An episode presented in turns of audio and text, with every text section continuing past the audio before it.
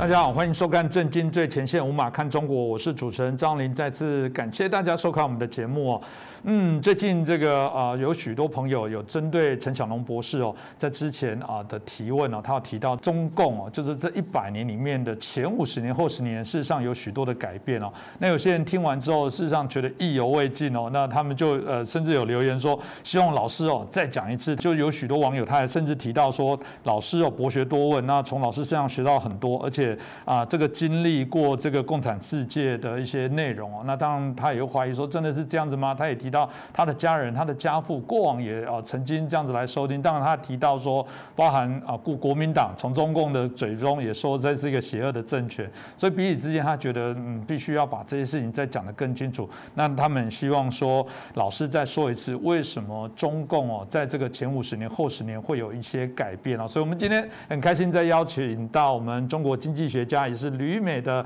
啊作家，我们陈小龙博士，陈老师你好，你好。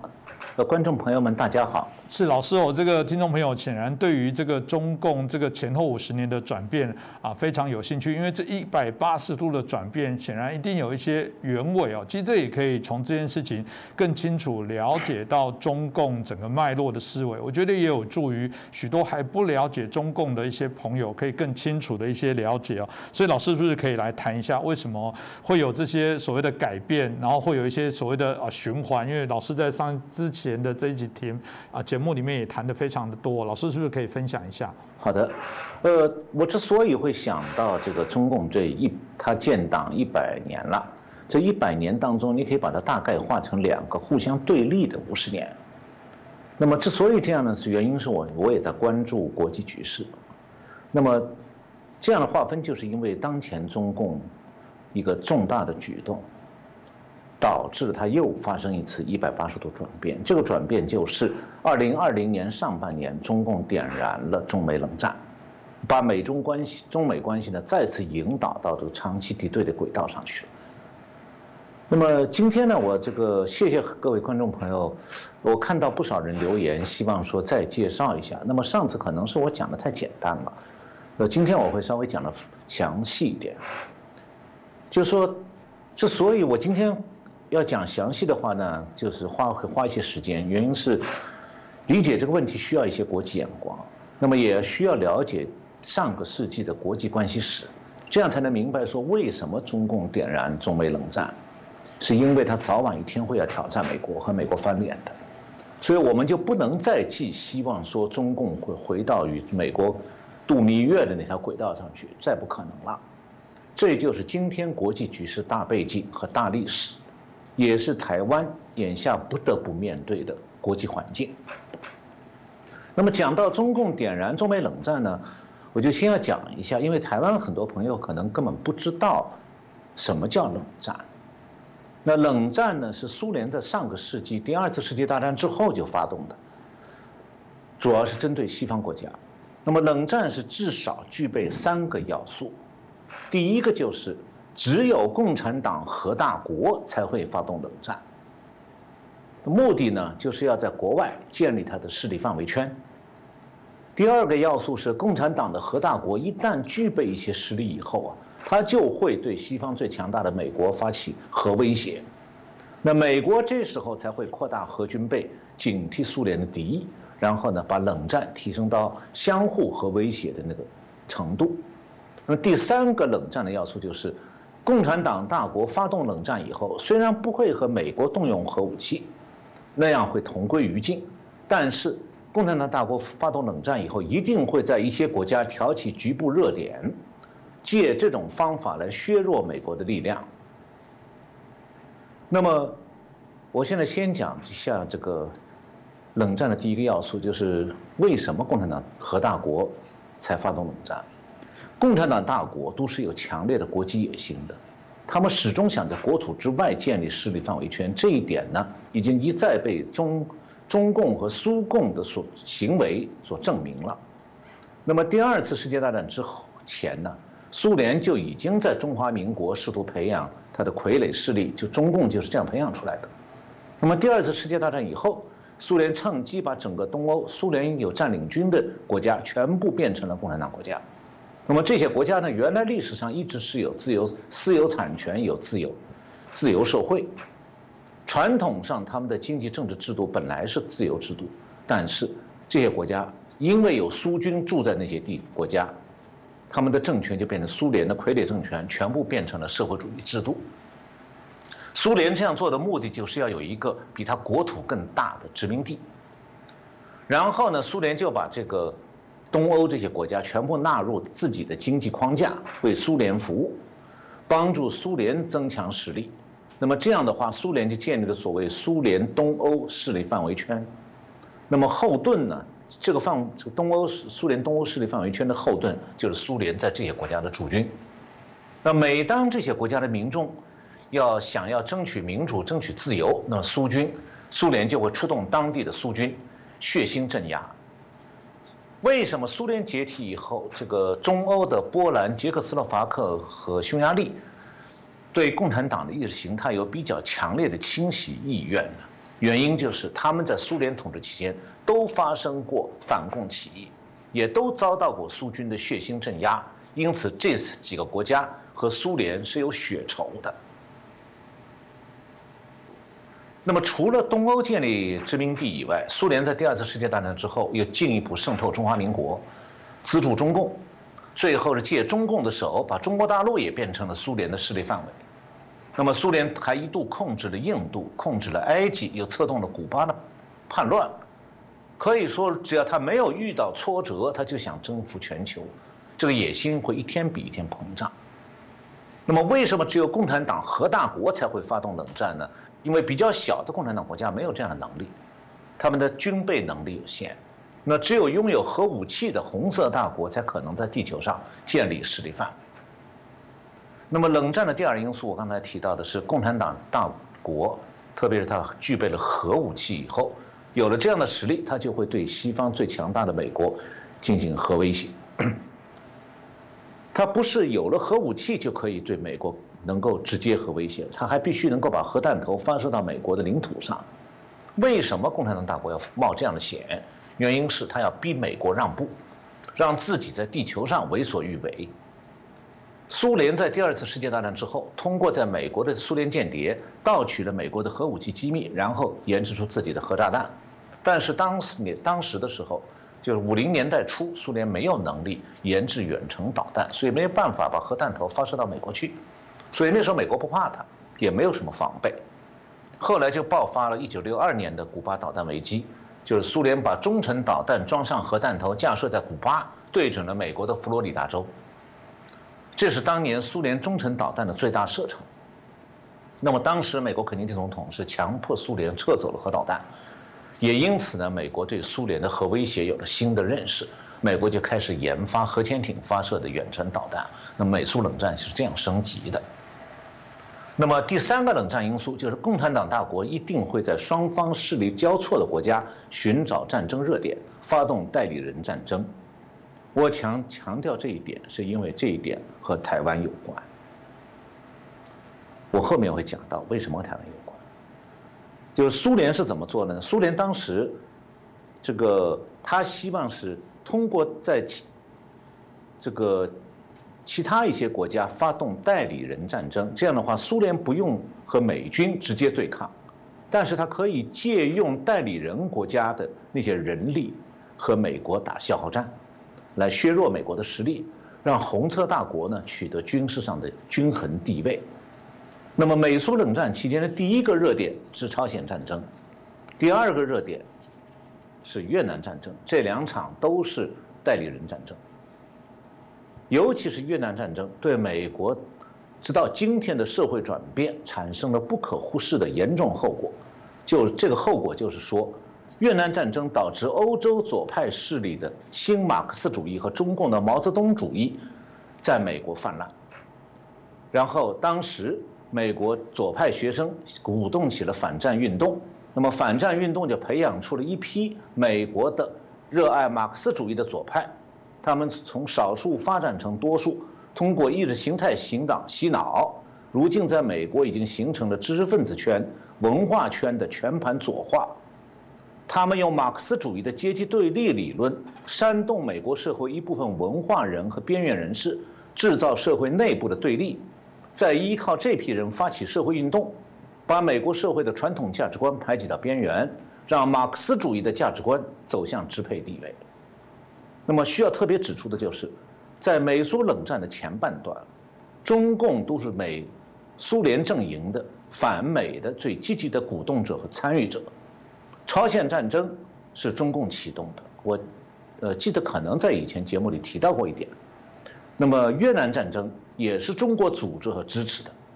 这都是中共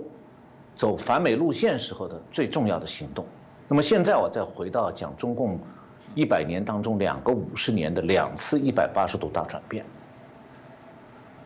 如果是按照中美关系来衡量，中共从一九二一年建党到一二零二一年，正好是一百年。那么这一百年大体上可以分成两段，两个五十年。第一个五十年是从一九二一年到一九六九年，这是中共敌视美国的五十年。那么第二个五十年呢，是从一九七一年到二零一九年，是中共亲近美国的五十年。然后从二零二零年开始，中共点燃中美冷战，中美关系又重新进入中共敌视美国的阶段了。这样两次的历史大转折，每次都是一百八十度。当然这里面是有原因的，但是这些原因中共从来不愿意光明正大的说出来，而是用一番共产党的宣传加以包装。那简单来讲的话，就是说，中共一九六九年之前对美国的敌视。是共产党这个本性当中的顽冥不化的体现。那么，中共一九七一年投靠美国，导致中华民国和美国断交，其实不过是中共求活图存的需要。它顽冥不化的本质丝毫没有因此而改变。那么，到了二零二零年上半年，中共点燃中美冷战，重新回到中美敌视的双边关系，还是共产党顽冥不化的本性再次作祟。那么这样来理解的话，就能够有一个看清中共历史和中共未来的钥匙。那么为什么中共第一个五十年一定要坚决的反反美呢？原因很简单，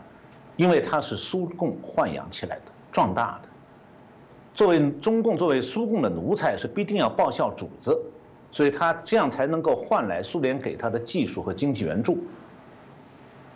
那么，中共第二个五十年之所以会投靠美国，是因为中共为了图谋崛起而挑战苏联，结果是在苏联的核威胁之下，走投无路，差一点亡国了。这时候他不得不投靠了美国。那么，至于最近重新开始敌视美国，是中共呢这头被美国这个东国先生收养的狼，重新露出了牙齿，露出了顽冥的本性。因为他再想想要再度崛起，又想开始挑战美国，要摆脱他发展当中的困境。呃，东郭先生和狼的故事，我想大家都知道，我不讲了。那么，中共从敌视美国转变成亲近美国，这是五十多年前的事儿，并不意味着中共改邪归正。那他从亲近美国再转变成敌视美国，是他本身恶习的再现。所以，贯穿这。一百年历史的两个五十年的区别，还有他从亲苏到晋美再到反美的战略大转折，它展示出来一个中共统治集团的一个基本特性，他总是依靠外国的各种支援图谋壮大，那么壮大之后是必然要反咬喂他的手。由于中共这种特性，苏联当年是吃了夺命大亏，我下面会讲到。可以讲，苏联是在美苏冷战的沉重负担之下，又不得不背上中苏冷战的巨大负担，所以这些负担最后把苏联压垮了。所以可以讲，苏联既亡在美苏冷战当中，也亡在他当年养大的从只有几十个党员的这么一个苏联养的一个小叛乱团体，居然最后。苏也成了灭掉苏联的一股力量。嗯，以前我在节目里提到过，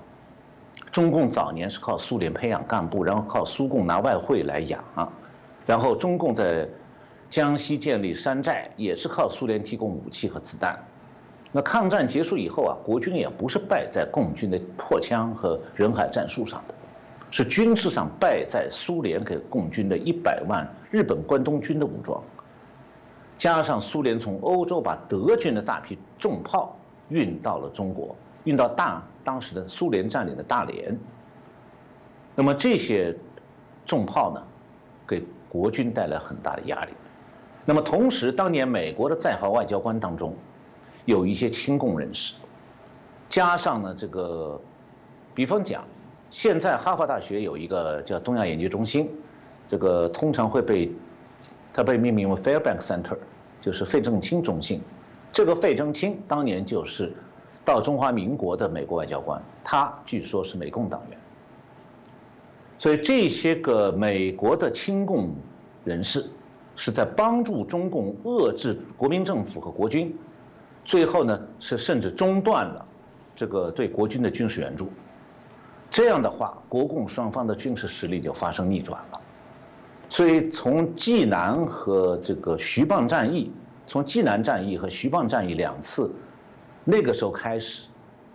国军的炮火就不如共军那么强了。共军曾经用德国大炮一下就把坚固的济南城给打烂。所以国军最后是败在苏联军事干预之下的。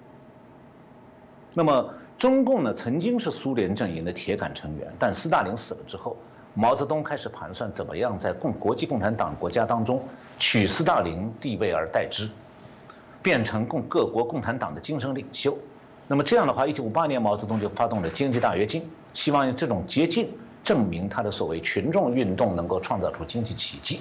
让中国的经济实力快速增加，要好让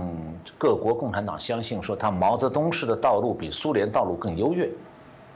这样他就有了向苏联叫板的本钱。但是结果呢，是毛泽东的大跃进、赶英超美、跑步进入共产主义这一系列这个政策通通失败，结果是中国饿死三千万人，造成巨大的惨剧。毛泽东呢，当然不肯认错。他觉得自己想当国际共产党领袖的美梦做两年不到就泡汤了，他反而是恼羞成怒，和苏联翻脸，因为苏联在嘲笑他。那么中苏蜜月呢，就此破局，也只有十年不到，然后就成了死死敌。虽然这个中毛泽东那个大跃进啊，导致连续三年全国范围的严重饥荒，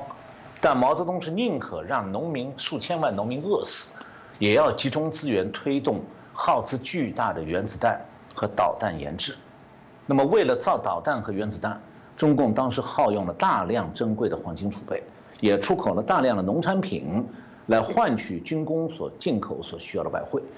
代价是更多的农民饿死。所以，很多中国农民死了都不知道，他们的后代也不知道，他们是为了老毛泽东的原子弹死的，没有别人逼他。那么，毛泽东同时，因为他走上了反苏的道路，那么在共产党国家当中就成了一个孤家寡人。然后，毛泽东为了去在各国拉拢他的支持者，就不惜血本，这个到处给外对外援助，去收买一些国家。一九六一年到一九六二年是中国最困难的时候，人在不断的死，一年死一千万。这种情况下，中共在一九六一和六二年。对外援助是十三点七亿人民币，加上前三年的外对外援助，加在一起五年是二十三点六亿人民币。其中，给阿尔巴尼亚、朝鲜、北越、古巴、蒙古就一共十八点点七亿，再加上给亚非拉一些国家，还有五亿。特别是为了毛泽东为了继续反对美国，贯彻他的所谓世界革命，一九六三年邓小平。按照毛的指示，带着二百亿人民币经济援助这样一个单子到北越，要求北越你们打南越去，只要你们打，我们几年内给你们二百亿经济援助，什么我们都包下来。那么当时大跃毛的大跃进政策已经重创国力，三千万人刚刚饿死不久，全国老少面黄肌瘦，营养不良。这两百亿相当于中国一年国民收入的五分之一，财政收入的百分之六十，全部被毛泽东拿来反美，拿来反苏。那么中苏翻脸以后，中国是走上了倾国力备战反苏的道路。我查过中共就共军的军事科学院一二零一三年出版的一本战略学，不，这本书上提到，从一九六四年开始。中共的战略假想敌改了，从美国改成苏联了。就一个共产党国家的战最大的战略假想敌变成了另外一个共产党国家。那中共给共军规定的战略任务，是要从过去针对美国变成主要防范苏联。那么中共的共军呢，大批的往北调动，从东北到华北到西北，建立了大量的营地，构筑了大量阵地，而且制定了对苏。这个作战的计划，那么苏联这一边呢？苏联一九六四年之前呢，对中共没有太大的防范。苏联从和中国的国境，国境线全长一万公里，包括蒙古在内。那么这一万公里上，苏军只驻了十个师，平均一个师要管一千公里长的边界安全，所以这种驻军实际上只是象征性的。但是，等中共的军队。集中到北方，那么苏联也不得不开始往中苏边界加强驻军，从十个师增加到五十四个师，达到一百多万人。那么这种情况下，毛泽东最后决定是武装进攻苏联。一九六九年初，在黑龙江省的珍宝岛边界地区，精心策划了一个对苏联的伏击，就是三月一号夜间，把没有防备的苏军巡逻队引诱进埋伏圈。一次全歼苏七十多个苏军巡逻队，然后又多次发生战斗。那么苏军后来公布是先后在这个地段被共军就中共的共军击毙、击伤，一共是一百五十二人。这个数字是苏军二战以后最惨重的伤亡。那么当时苏军高层是为了报复中国，也为了一劳永逸地解除这个中国越来越大的威胁，是准备动用远东地区苏联的中程弹道导弹。携带几百万吨当量级的核弹头，对中国的多处军事政治目标实施外科手术。这我下面这个词是苏联用的，叫做外科手术式的核打击，就是现在用中共的话讲叫做斩首，就是要把中南海、把整个北京城消灭掉，而且还有很多其他地方也要消灭。那么这种核打击的首要目标就是北京这个政治军事指挥中枢。那么如果核打击一旦开始，中南海呢，这整个北京城就灰飞烟灭了。那么一九六零年之前，苏联在远东布置的中程和准中程弹道导弹只有七十枚左右，但是，一九六五年以后，苏联在远东的导弹武器不断的增加。苏联有一个外贝加尔军区，就是靠近中国东北和蒙古的。在这个军区，就专门建立了针对中国的核导弹基地。另外，在蒙古也建立了许多针对中国的核导弹基地。当时苏联拥有四万枚核弹头，那么可以用来装载核导核弹头的洲际导弹是一千枚，而中国那时候没有远程导弹。呃，它的中程导弹，一九六九年到一九七零年在东北、西北部署呢，一共只有五十枚。核弹头数量非常少，所以双方这个力量的差距是一个天一个地的区别。那么，如果苏联一九六九年用这个带核弹头的远程导弹，还有轰炸机投放核炸弹，那么当时苏联中共是完全没有办法拦截苏联导弹的，因为中共在一九七零年以前根本就没有研制过这个叫做战略导弹的预警雷达，他没办法发现苏联导弹过来。所以毛泽东是没有还手之力，只能挨打的。所以当时毛泽东的办法是，唯一的办法就是钻山洞躲起来，等到苏联发动地面进攻的时候呢，用人海战术硬拼。因此呢，就在这段时间，中共军的总人数增加到六百三十一万人。世界上两个最大的共产党国家随时准备大开杀戒，面临灭顶之灾的其实不是苏联，是中国。那么现在台湾观众了所了解的美台断交啊，往往是侧重于美国的背信弃义，这个因素毫无疑问是存在的。那么其实呢，背后当年的一些国际大背景，很多台湾观众不太了解。美国当年突然从支持中华民国转变成拉拢中共政权，为此在两岸关系上顺从了中共，承认一个所谓的一个中国。当然，这个美国的一个中国解释和中共是完全两样的。中国那个也中共的一个中国的说法，美国不认、不接受的。呃，特别美国当时做的最大的事情是损害了台湾在外交上的中华民国在外交上的地位、国际地位，这都是事实。那么，也许有人想问说，美中共呃美国当时这样做，损害台湾，去捧中共的臭脚，是不是因为中共强大了，要弃台容共？恰恰相反，美国当时那样做，不是因为中共强大了，是中共快要完蛋了。那么站在国民党政府的立场呢，中共灭亡是件好事啊，求之不得。但是美国当时是站在全球国际大格局的角度，他看到的是完全另外一幅场景。因为一九六九年八月三十二十号，美苏联驻美国的大使叫做多布雷宁。他奉莫斯科的命令，紧急要约见美国国家安全事务助理基辛格，通报美苏联准备对中国实行核打击的这个意图。那么苏联当时的判断是说，你们美国和中共不是在越南正打着仗吗？那现在我去从后面捅北京一刀，你们应该不会干预吧？但是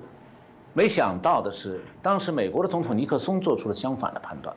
他认为说，西方国家最大威胁是来自苏联。那么苏联对中国核打击，首先是它的核污染会威胁驻亚洲二十五万美军的安全。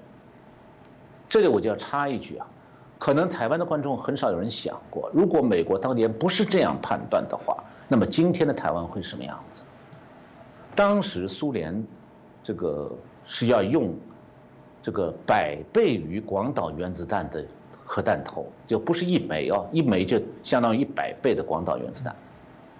就它的那个爆炸的核当量，它是要用上百枚甚至可能更多上千枚去打中国，这样产生的这个超大规模的核爆炸辐射云，一定会在中国的上空形成核核污染云团。那么苏联发动核攻击的预计计划的时间，是一九六九年的冬天。那么本来台湾呢，冬季就可能受到来自大陆冷空气的影响，气温下降的。那如果正好是冬天，有西北风的时候，大陆在发生大，苏联投下大量的原子弹，发生大量核爆炸，那核污染云团就很可能就顺着西北风冷空气气团就飘到台湾了。那么台湾是一定会受害的。那不光是台湾，韩国和日本也同样会遭殃。所以当时白宫做的判断是说，只要美国反对，苏联就不会不会轻易动用核武器。同时呢，他还要让中共知道，苏共准备打他了。但是美国当时没有外交管道，所以他就只能通过一个华盛顿的小报，叫《华盛顿明星报》，在一九六九年八月二十八号刊在醒目位置刊登一条消息，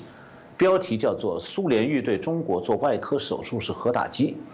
报道内容是：据可靠消息，苏联准备动用中程弹道导弹，携带几百万吨当量的核弹头，对中国的重要军事基地酒泉、西昌发射基地、罗布泊核试验基地以及北京长春、鞍山等重要工业城市进行外科手术式的核打击。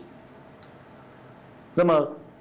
苏共当时还不知道，他袭击中国的时候，这个美国可能会采取动作，所以当时苏联呢？这个打核打击北京的决心没有改变。美国虽然发了几条消息，苏联没把它当回事。所以，一九六九年九月十六号，伦敦的《星期六邮报》又刊登了一个克格苏联克格勃的新闻发言人，叫做 Victor Lewis，他写了一篇文章。他也明确说了，苏联可能会对中国罗布泊的核试验基地进行空中袭击。这则消息的目的不是告诉中国，而是为了，因为苏联觉得中共根本不堪一击，苏联想的是我们要试探一下美国会不会来干预，然后这个时候美国看到这则消息，尼克松认为，对眼前这场一触即发的中苏战争应当阻止，那如果他们执意要打，那是他们的事。那么美国呢，采取了这样一个行动，美国用故意呢用这个已经被苏联破译的密码，发出了一个美国准备对苏联一百三十四个城市、军事要点、交通枢纽，还有重工业基地发动核打击的指令。然后呢，这个十月十五号，一九六九年十月十五号，美国通知苏联大使，如果中国遭到美呃苏联的核打击，美国将认为是第三次世界大战爆发，因此会核打击苏联。一旦苏联有一枚中程导弹离开发射架，美国的报复计划便马上开始。那么美国的这个核威胁，让苏联知道说，他承承受不起。所以苏联只能够放弃核攻击北京当局的计划，所以等于说美国是拯救了毛泽东。那么中共一向宣传说这个中美建交是就中共和美国建交是毛泽东的伟大抉择，其实呢是毛泽东的临危求活。一九六九年时候春天的时候，苏联已经在准备发动对中共核打击了，毛泽东不知道大难临头。一九六九年四月的时候，中共还在北京开了他的。叫做第九次全国代表大会，党的第九次全国代表大会叫做九大，庆祝所谓文化革命取得胜利。那么一直到美国披露了苏联的核打击计划，中共才慌了手脚，开始做求活求存的安排。那当时中共高高层领导人的多数已经全部疏散到外地去了，北京就留了一个周恩来。那么重要档案都被秘密运到西南地区存放，军队一共是。总部和北方一共疏散了九十四万人，空军有四千多架飞机，这个疏散到各地；海军有六千多艘舰艇，这个疏散到小地方；成千上万的城市人口呢进入紧急战备，挖防空洞；各个大中城市紧急举行防空演习；然后呢，大批的这个中央机关的干部全部下放到他们叫干校，其实相当于农场。然后，北京的大部分高等院校都下放到外地或者这个农村去，整个中国的国民经济转入战时状态，很多企业转向军工生产。当时要求每个省要省自为省自为战做准备，这话的意思就是，准备放弃一部分省，让苏军进来，然后每个省要自己自力更生的造武器和苏军对抗。那么，密很多，同时还有大批工厂从沿海地区迁往交通闭塞的山区和当时中国叫三线，就是这个，呃，内地，这个战备工厂。当时中国就生活在这样一种这个战争战争爆发前的紧张气氛当中。那么正好，呃，一九七零年夏天的时候，我是到过北京的，所以我体验过北京当年那个紧张的程度，因为我是。当时呢，这个中共中央和中国中共政府的机关，还有他所属的大学、文化事业单位，都已经他的干部家属基本上都迁到南方各地农场去了，所以北京成了半个空城。当时是规定说，外地的人如果不能有进京出差的证明信，说不许买到北京的火车票。那我呢是当时用车上补票的办法绕过这一关。那么当时的北京人少到什么程度？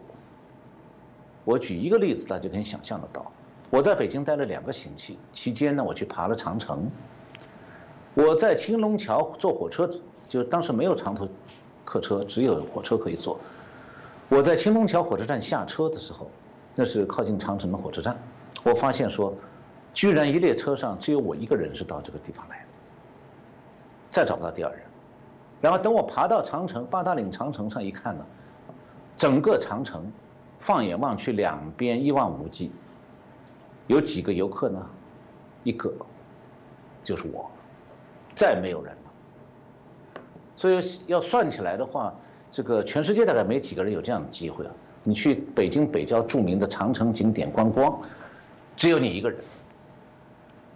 当时啊，北京的西山是中共的地下军事指挥中心，共军呢在西山的山顶上最高点修了一个核爆炸观测所，是一个很厚的钢筋水泥碉堡，他派人在里面昼夜值班干什么呢？就是观察说，一旦苏共的核弹头在北京上空爆炸，要看北京被毁灭的程度到底如何，哪个地方受损还轻一点。这说明中共当时对苏联的核核轰炸已经是心惊胆战，害怕到什么程度？现在这个碉堡还在，还周围还设了一块纪念碑。那么毛泽东当时是完全没有想到，他在越南和朝鲜和美国打了两场仗，越南战争当时还没完啊，还在进行当中啊，不断升级，居然他大难临头的时候，美国会出手相救。那美国这种救命之恩呢？毛泽东当然不是什么知恩图报了，但毕竟他还是懂得盘算利害关系的。所以苏联虽然暂时不再攻击中共，不用核武器了，但对北京当局的军事威胁依然存在，而且压力巨大。所以从那时候一直到后来，毛都很清楚说，只有改善美中关系。亲近美国才能保住中共政权的平安。如果他又和美国作对，又和苏联作对，那他就一定会亡掉。所以这样的话，毛泽东把他喊了多少年的“全世界人民团结起来，打倒美帝国主义”这个口号，收到口袋里去了。然后还在北越给越共下令说：“你们不许再打美军了。”原因是他要来和美国拥抱。那么这样的话，中美关系就改善了。尼克松到北京访问了。呃，然后就北京和上海的广播电台也开始教英语了。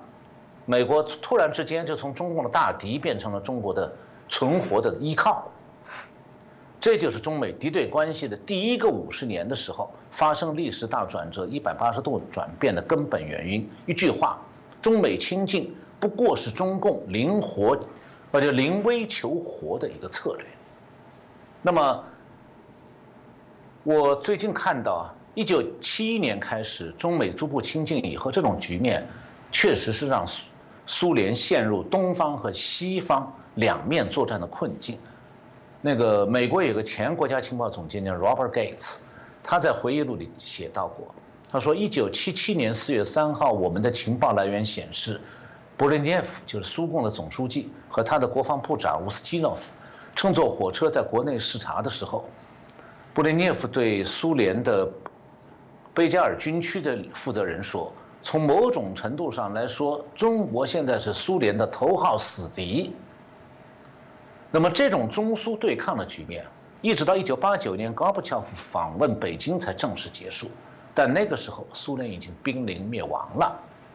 那么，导致灭亡的，除了美国对苏联压力，也有中共与苏联对抗也起到相当作用的。所以，实际上中苏对抗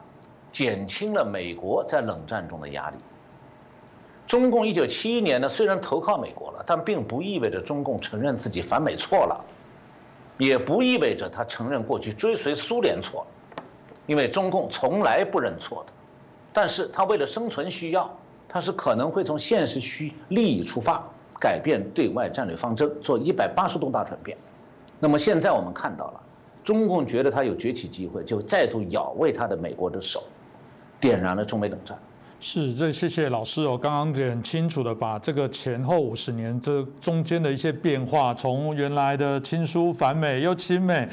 就老师刚刚提到，好像一个环臂这样子不断的一个循环。当然，你也可以说起来，呃，某种程度来说，他的确是一个很能视时务，然后随时的改变，去针对他自己有利的部分的变化。所以现在又带头对大家的反美，某种程度来讲，还是有一些目的。重点是。美国还要不要被中共骗一次哦？我们常讲说，人家骗你是嗯他的不对，但他如果骗你第二次你还相信，那就是你自己笨了。我想这也是全世界欧美许多的国家现在，我不知道这五十年的代价，听老师讲很快，但是好久哦，这个还需要五十年才会变吗？我们想象一个人的生命，他需要这么长的时间摸不清楚这个国家中共的 DNA，我觉得实在是让人会。非常匪夷所思哦。那当然啦，就是回到啊，中共的确，我们这样听到他的老师的一个介绍以外，我们当然也看到中共整个许多的改变哦。当然，至此的一个时刻啊，我们也看到啊，台湾就深受其害我们也看到不断的中国呃不断的军机的扰台，甚至这些所谓的威吓的部分呢，习近平也在啊百年党庆的这个文章里面特别强调，这个是他必须要去解决的问题。那怎么办呢？老师你怎么看待？不管是谈到啊中共现在对于美的态度的强硬，当然很好奇西方国家怎么样的来应对，包含台湾要怎么样来应对？老师您怎么看呢？呃，我觉得刚才主持人讲到这个，习近平讲要让这个要让什么其他国家在中国面中共面前头破血流，这个这他指的是哪些国家呢？我觉得首先是指美国，嗯，其次是指日本和澳大利亚，因为我记得以前我们的节目里谈过，英国的《经济学人》杂志《The Economist》今年四月二十九号刊登了一个封面文章。标题就是这个台湾地球上最危险的地方。那么当时呢，各国媒体都对中国是不是会进攻台湾展开一番猜测。那么在这段这个中共百年党庆的讲话当中，习近平呢，这个有一段明确的表示说，解决台湾问题、实现祖国完全统一是中共矢志不渝的历史任务。那么七月一号，英国的《卫报》有个报道，他说呢，习近平在讲话当中承诺要收复台湾。换句话讲，其实是攻占台湾。那么外界呢就越来越担心，说围绕着美台湾最终爆发军事冲突，这个是可能发生，因为中共等于说了这个话。同时呢，这个相关国家就开始做准备。呃，另一方面，我们看到从去年七月以来，中共在香港实行所谓的国家安全法之后，香港的政治自由、言论自由、新闻自由已经被迅速剥夺了。那么中共现在他这个所谓“一国两制”的说法，在台湾现在已经完全失去公信力了。那么，所以中共过去这个一百年来在香港实行红色渗透的手法和步骤，如果台湾观众有兴趣的话，我可以在今后节目里介绍，因为这些做法都是中共所谓的一国两制的实施基础。那么现在中共很清楚的知道说，他要和平统一台湾这条路。以后只能是一厢情愿了，所以北京现在发出，既然他不能够有和平统一的希望，他发出要解决台湾问题这个宣誓，真实的意图就是要攻占武力攻占台湾。那么，面对中共这样的威胁，呃，世界各国其实都想知道，中共究竟打算怎么样来进攻台湾，又什么时候进攻台湾？呃，我这里呢就。引用中共的一个重最主要的外宣官媒叫多媒多维新闻办公室设在北京，他最近的一些相关言论，因为这些言论清晰地解释了中共针对台湾的战争计划。那么今年五月九号，这个多维新闻针对我前面提到的英国《经济学人》杂杂志的文章，刊登了一篇文章。就多维新闻的文章标题叫做“台湾为何正在成为地球上最危险的地方”。他在文章中明确表示，下面的话是引号中的：“中国大陆不得不采取包括军事行动在内的一切必要的措施，这就是近年来中国大陆舰机频繁绕台并跨越所谓的海峡中线的主要原因。”也是台湾正在成为地球上最危险的地方的根本原因。然后六月十三号，中共的多维新闻这个媒对外宣传的媒体又发表一篇文章，叫做《台海战事推演：解放军武统的失败与成功的可能》。它里面分析了解放军攻占台湾的各种可能性和作战方法。他其中提到说，中共共军可能有四种实现武统的可能性。第一种叫做围而不打，区域阻止，不战而屈人之兵。我这里都是引用他的中共的这外宣官媒的话。那第二是对台进行斩首行动。第三种是区域战争，一场在台湾岛之外的有限的海空战。第四种就是在台海发生全方位立体战。解放军登岛作战，那么这些报道呢，等于把中共军的这个军事意图、战争计划初步描画出来了。那么习近平前面刚才上面讲他那个百年党庆讲话之后，说是要解决台湾问题，那么这个中共的外宣官媒多维新闻又进一步宣传中共的当局的意图。他在同习近平讲话的同一天，七月一号，发了一篇文章，表示说，习近平正式向世界宣发表明确的两岸统一宣言，统一时间表进入倒数计时，大家应当已经心中有数。那么七月五号，还是多维媒新闻又有一篇文章。叫做台湾东部海域现一变化，被指影响解放军攻台战略。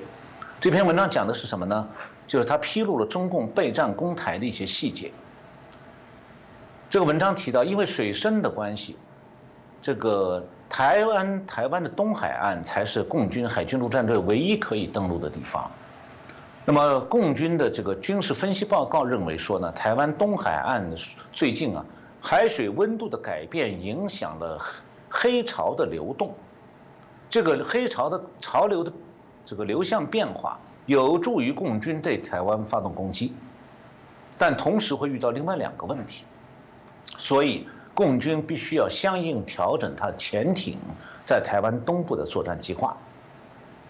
然后呢，这篇文章还引用了香港南华早报的报道，说中共的军事科学家几十多年来一直在研究台湾的。东部海岸的黑潮的温度变化，并且分析了黑潮对中共共军攻台作战的影响。那么从这篇文章披露的细节来看的话，中共军的这个攻台计划已经不再是个粗略的大纲了，它已经深入到了对洋流、海洋海水温度以及舰艇调配等等细节了。那么虽然这种宣传明显的是一种心理战，所谓不战而屈人之兵。旨在动摇台湾的抵抗意志，但是另一方面，它同时显示中共长期以来确实是在仔细研究对台攻台计划的实施，它的战备战措施在逐步加紧的。那么，围绕中共对台湾的军事威胁，实际上不少相关国家都越来越重视。那么，现在美国政府是避免使用与中国进入冷战状态这种表述。那么，今年上半年呢，这个。仍然，中美双方在台湾海峡和南海进行了大一系列大规模海上对峙，我在以前节目里介绍过。那么同时，中美双方现在都在扩大核武器的数量，改善核武器的进攻性能，并且从海军舰艇到海军的战术，再到无人武器的各个领域的扩军备战，双方都在加紧进行，这就是典型的冷战状态。那么剩下的问题就是。台湾会不会成为中美这场新冷战的第一个热点？那么，美国现在对台湾还有它周边地区可能发生战争的，采取的是一种局部，这是我给它起的名字，叫局部聚焦思路。就是他按照这种思路，美国是把关注的焦点放在台湾海峡两岸，一方面是加强与中共政府接触。避免局势恶化，另一方面呢是为台湾提供一些可以增强防卫的武器，同时呢由美国海军宣布能够阻止中共攻占台湾的军事行动，用这个方法呢构成对中共的武力威慑。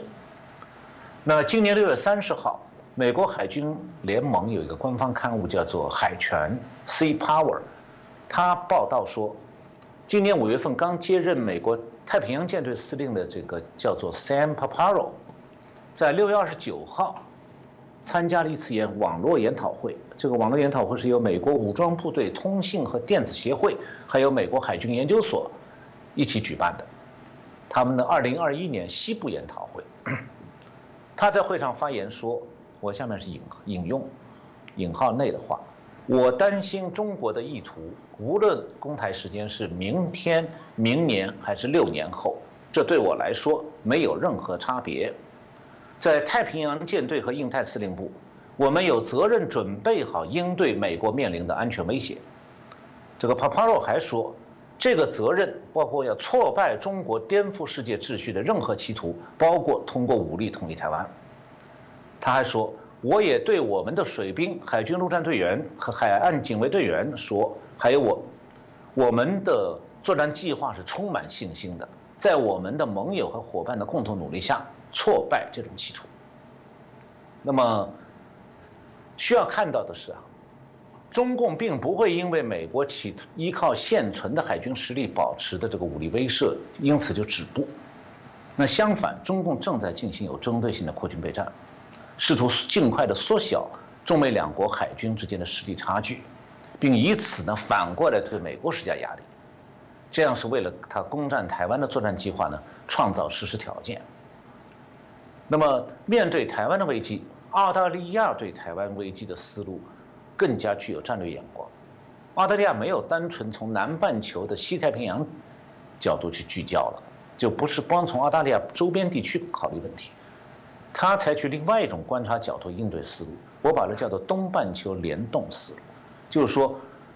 他是把这个西太平洋地区、南半球和北半球未来局势呢连在一起来看，他考虑的是中国的攻台计划一旦发动。对整个西太平洋地区构成什么样的威胁？还有他要如何和美国合作，联合行动来避免危机深化和局势恶化？去年八月的时候啊，澳大利亚的前国防部长 Paul Dib 在这个澳大利亚的一个报纸叫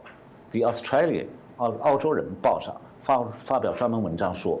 如果中国武力侵犯台湾，澳大利亚不派兵支援美国护台。美澳纽防卫公约同盟将会瓦解。这个 Deep 认为说，中国未来数年内犯台的可能越来越大，协助捍卫台湾将符合澳大利亚的利益。他今年七月六号又在同一家报纸上发表文章，标题是“美国必须态度鲜明，鲜明，盟国遭袭就反击”，英文标英文是 “U.S. must be clear, hit an ally”。And we hit back。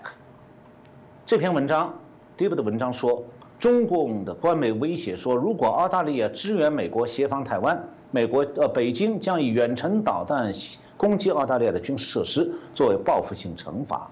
第一步表示说，美国必须向中国宣誓，一旦盟国遇袭，美国将予以还击。同一天，澳大利亚总理莫里斯 Scott Morrison 接受墨尔本的这个三 AW 电台。直播的时候，在访问中，他被问到说：“如果中共武力犯台，澳大利亚是不是会支援台湾？”莫里森明确回答：“我们会一直履行支援美国及印太地区盟友的协议。”